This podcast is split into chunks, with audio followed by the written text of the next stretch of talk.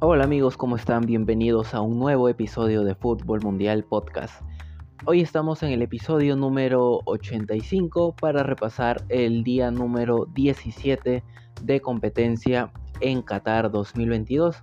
Finalmente hoy terminaron los octavos de final del Mundial y con esto ya tenemos a los 8 clasificados para los cuartos de final y también por los cuatro, las cuatro llaves que se van a disputar en la siguiente ronda. Vamos a comenzar con el partido que se jugó más temprano el día de hoy, el encuentro entre España y Marruecos. Una llave en la que el cuadro español obviamente era el favorito para pasar a la siguiente ronda, pero pues sucedió todo lo contrario y Marruecos dio, digamos, la primera o la única sorpresa en esta fase de octavos de final, porque pues de los ocho partidos digamos que en siete han pasado los favoritos, los que esperábamos que clasifiquen y pues en este partido no sucedió así, el único en el que pues el equipo que dentro del papel era el más débil como Marruecos terminó avanzando a la siguiente ronda. Así que para comenzar vamos a repasar las alineaciones con las que salieron tanto Marruecos como España para este encuentro. Marruecos salió con un 4-3-3 con Bono en el arco, para mí una de las estrellas del partido junto con Anrabat. Eh, línea de cuatro defensores con Hakimi y Masraoui por las bandas laterales, Aguert y Saiz como centrales, Anrabat, que como dije, otra de las figuras del partido junto con Bono, ahí jugando en el medio como pivote defensivo, eh, y Amayla eh, como mediocampistas un poco más adelantados. Y adelante Ziyech por la banda derecha, Boufal por la banda izquierda y Youssef Ennesiri como referencia ofensiva en el área para el cuadro marroquí. Por su parte España salió con Unai Simón en el arco, Laporte y Rodri como centrales, Llorente como lateral derecho, esta vez Luis Enrique apostó por Llorente sobre Carvajal e incluso sobre Espilicueta eh, para mí se equivocó en esta decisión. A ver, no soy el técnico, pero Llorente durante varios tramos del partido fue superado por Boufal, sobre todo el atacante izquierdo de Marruecos. Como lateral izquierdo Jordi Alba, en el medio estuvieron el trío de mediocampistas ya conocido español y del Barcelona, Busquets, Pedri y Gavi, y arriba estuvieron Dani Olmo por la banda izquierda, Ferran Torres por la banda derecha y Marco Asensio como falso 9. Bien, eh, como les decía, este partido se esperaba que España tuviera mayor dominio, como siempre, con la posesión del balón, pero se hizo un partido bastante, no sé si aburrido es la palabra, porque sí tuvo sus ocasiones, pero se hizo bastante espeso por momentos porque Marruecos no le permitió jugar a España como ellos querían. España tenía la posesión mayormente en salida de balón, pero ya en los últimos tres cuartos de cancha Marruecos se le cerraba bastante bien, lo presionaba mucho para impedir pues, que circulara el balón con comodidad. Eh, en Nesiri al comienzo del partido tuvo una especie de marca no personal contra Busquets, pero sí cada vez que España tenía el balón, Nesiri lo perseguía al mediocampista español pues para que no pudiera generar el juego tanto. Eso se fue obviamente deshaciendo a lo largo del partido que tuvo muchos cambios. Eh, Marruecos intentaba los contraataques teniendo a Ziyech, a Boufal que le estaba ganando los duelos a Llorente por esa banda derecha de España e izquierda de Marruecos. Eh, Marruecos estaba apostando a un contraataque más rápido con transiciones súper ofensivas para tratar de dañar a España y le hacía daño porque España pues no se encontraba a sí mismo en el partido. Al minuto 11 hay una ocasión, un tiro libre para Marruecos que se termina yendo por encima del travesaño, Hakimi era quien le pegaba.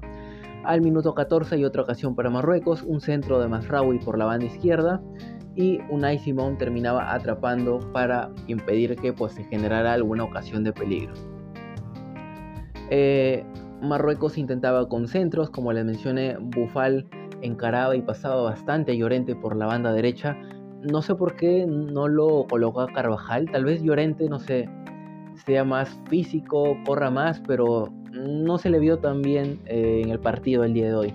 No tuvo tal vez esa capacidad para poder frenar al ataque de Marruecos por esa banda. Al minuto 25 hay una recuperación por la banda izquierda, una mala salida de Marruecos.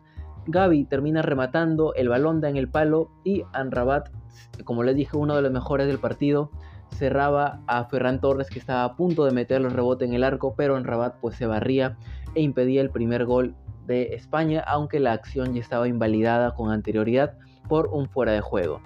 Al minuto 26 hay un buen balón de Jordi Alba desde la banda izquierda. Asensio le termina ganando la espalda a los centrales de Marruecos y termina mandando un zurdazo por el lado izquierdo. La quiso eh, colocar al primer palo. Sin embargo, pues se fue eh, por fuera de la portería de Bono. Bien, eh, luego hay al minuto 33 una ocasión para Marruecos, un remate de Masraoui que se mete un poco como interior, desde el medio lanza un derechazo, pero Unai Simón termina atajando en dos tiempos porque el balón le rebota, pero pues queda ahí nomás y la termina atrapando otra vez. Luego al minuto 42 eh, hay un centro de Bufal en el que el central marroquí eh, quiere rematar de cabeza, pero pues Unai Simón termina anticipando al defensor y logra quedarse con el balón. Ella en el segundo tiempo, eh, Marruecos seguía complicando a España, lo incomodaba, no lo dejaba jugar con el balón como le gusta jugar a España. Eh, intentó con pelotas paradas también el cuadro español, ya que no podía eh, pues entrar con, normalmente jugando. Intentaba con pelota parada. Al minuto 54 hay un tiro libre para España que termina rematando Olmo, pero el portero Bono la saca con la mano por encima de la portería. Luis Enrique decide hacer un par de cambios para ver si le cambiaban pues la cara al conjunto español que no estaba cómodo eh, salen Asensio y Gaby, entran Morata y Carlos Soler. Morata para hacer pues una referencia más en el área e intentar, aunque sea buscarlo con centros. Soler tal vez podía darle a, eh, a España un poco más de juego en el medio, un poco más de fútbol que Gaby no estaba logrando en este partido. Y España seguía con la posesión del balón. Marruecos se cerraba muy bien metía mucha gente atrás, presionaba eh, mayormente cuando el balón pasaba a la media cancha para intentar salir de contraataque. Eh, no había ocasiones claras para ninguno de los dos. Marruecos ya empezaba también a sentir un poco el desgaste físico. Al minuto 79 hay un centro de Nico Williams que también había ingresado para dar un poco más de profundidad por la banda, un poco más de regate, de encarar. Un centro de Williams por el lado derecho y el defensa de Marruecos terminaba cerrando antes que Dani Olmo pudiera llegar a rematar. Al minuto 81 hay otra jugada, un pase filtrado de Nico Williams que si hay que decir estuvo bastante activo entre los minutos que estuvo en cancha porque luego Luis Enrique lo saca para que Sarabia eh, entrara a patear los penales. Bueno, como les mencionaba, hay un pase filtrado de Nico Williams y Morata termina rematando eh, el balón muy pegado a la derecha y no podía convertir. Al minuto 88 hay otra ocasión para España, un balón filtrado para Morata que toca atrás para Nico Williams, eh, que remata y pues quien sino Anrabat, uno de los mejores jugadores de Marruecos, terminaba bloqueando el eh, remate. Por igual pues estaba en offside, así que estaba invalidado. Y de esta manera los 90 minutos del partido terminaban, no habían habido goles, el partido estaba empatado y por ende como en toda Copa del Mundo esto se iba a la largue de los 30 minutos dividido en dos tiempos de 15 cada uno. Al minuto 100 hay una ocasión para España, un pase filtrado de Pedri para Morata que termina centrando, no llegan a cabecear ni Ansu Fati ni Nico Williams, que pues eh, como dije había estado bastante activo en el partido y Ansu Fati pues también entró para intentar darle un poco de desborde por la banda a España, pero no lo consiguió tampoco. Al minuto 104 hay un remate para Marruecos que Unai Simón termina atajando. Ya en el segundo tiempo, muchas ocasiones tampoco, como todo el partido, eh, hay un contraataque, por ejemplo, al minuto 115 de Anrabat que termina robando en la media cancha, pero pues el equipo marroquí no eh, definía bien. Luego al minuto 120 más 2, ya cuando iba a acabar el segundo tiempo suplementario, casi hay un autogol de Enjaví. Bueno, la cámara da la impresión que pasa bastante lejos el balón, pero pues Enjaví en su afán de rechazar el balón casi termina metiéndola en su propia portería. Y al minuto 123 hay un fallo, tal vez la más clara de Sarabia, que eh, termina recibiendo un centro por el lado derecho, remata, pero pues el balón se le termina yendo al parante izquierdo del arco de Bono y España desperdiciaba una oportunidad bastante clara y de esta manera nos íbamos a la tanda de penales. Iba a comenzar pateando Marruecos, el primero iba a ser Sabiri, que termina rematando al lado contrario del que se tiró Unai Simón y marcaba el primer penal para Marruecos. El primer tirador de España fue Sarabia, que termina rematando el palo izquierdo, pero el balón choca en el parante y España fallaba su primer penal. Marruecos luego iba a mandar a Ziyech, el hombre del Chelsea, para patear el segundo penal y termina rematando muy bien al medio. Unai Simón se la juega por tirarse a la, a la derecha, perdón, y pues Ziyech termina metiendo justamente el balón al centro del arco. El segundo pateador de España iba a ser Soler, un remate al lado izquierdo que Bono termina atajando. El tercer pateador iba a ser para Marruecos Benum, un remate que termina atajando Unai Simón al lado derecho. Sergio Busquets, el capitán de España y el más experimentado, iba a fallar el tercer penal para el cuadro español. Nuevamente Bono, esta vez lanzándose al lado derecho, iba a terminar atajando el remate. Y finalmente Hakimi iba a rematar el cuarto penal de Marruecos y lo iba a convertir eh, tirando muy bien al centro. Remate muy difícil para eh, Unai Simón, perdón, porque la termina picando.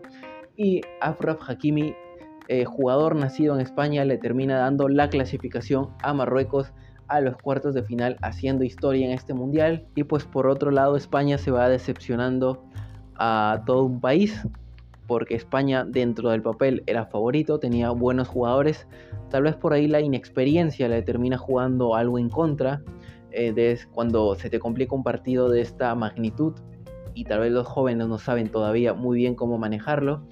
Y pues para muchos españoles seguramente va a ser un fracaso esta actuación del equipo de Luis Enrique, que además pues de la tanda de penales, los tres que pateó, los tres los falló. Y Marruecos pasa a la siguiente ronda es decir, a los cuartos de final, para enfrentarse a la selección de Portugal que el día de hoy goleó a la de Suiza. Vamos a repasar las alineaciones de este encuentro. Portugal salió con la novedad de que Cristiano Ronaldo iba a arrancar en la banca, no iba a ser titular, posteriormente iba a ingresar en los últimos minutos, pero no era eh, de partida.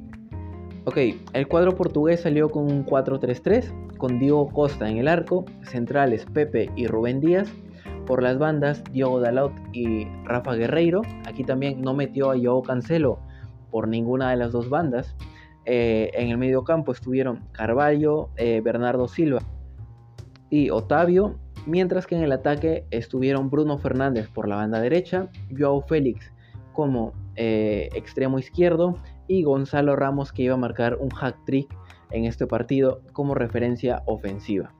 Por su parte, Suiza salió con un 3-5-2 con Sommer en el arco, Char, Rodríguez y Akanji como, digamos, stoppers, aunque por momentos iban como laterales.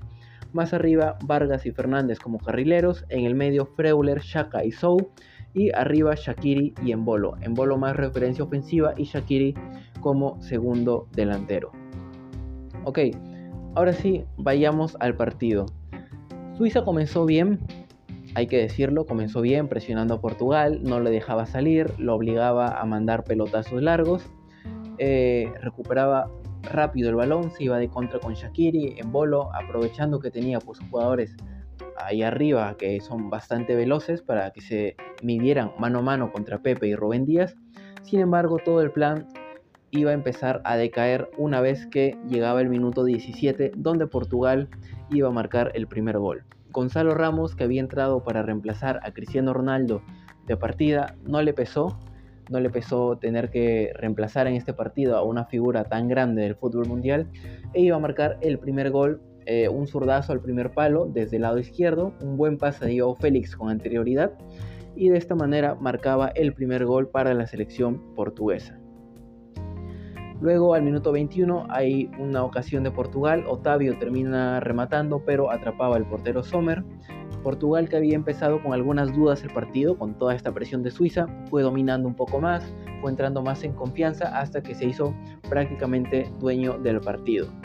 Al minuto 33 iba a llegar el segundo gol de la selección portuguesa, esta vez en un córner.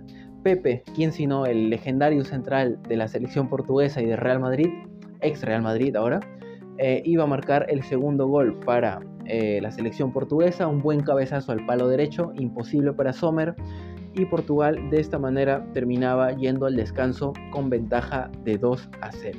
Ya en el segundo tiempo, Portugal iba a sellar esta goleada de 5 goles sobre Suiza. eh, iba a marcar Gonzalo Ramos, esta vez un doblete, o sea, entra para reemplazar a Cristiano Ronaldo y se va marcando tres goles. Bueno, aquí iba a marcar su doblete al comenzar el segundo tiempo, al minuto 51. Eh, recibe un balón por el lado derecho, él anticipa su marcador y termina rematando al primer palo para marcar el 3 a 0. Al minuto 55 iba a llegar el cuarto gol de Portugal, esta vez Rafa Guerreiro por el lado izquierdo iba a definir con un zurdazo eh, para pues marcar el cuarto gol a favor de Portugal. Al minuto 58 Akanji iba a descontar para Suiza para poner 4 a 1 el partido momentáneamente un corner que se termina, digamos, yendo de largo, no logra rechazar la defensa de Portugal y Akanji aparece en el palo derecho de Diogo Costa para empujar el balón y poner el partido 4 a 1.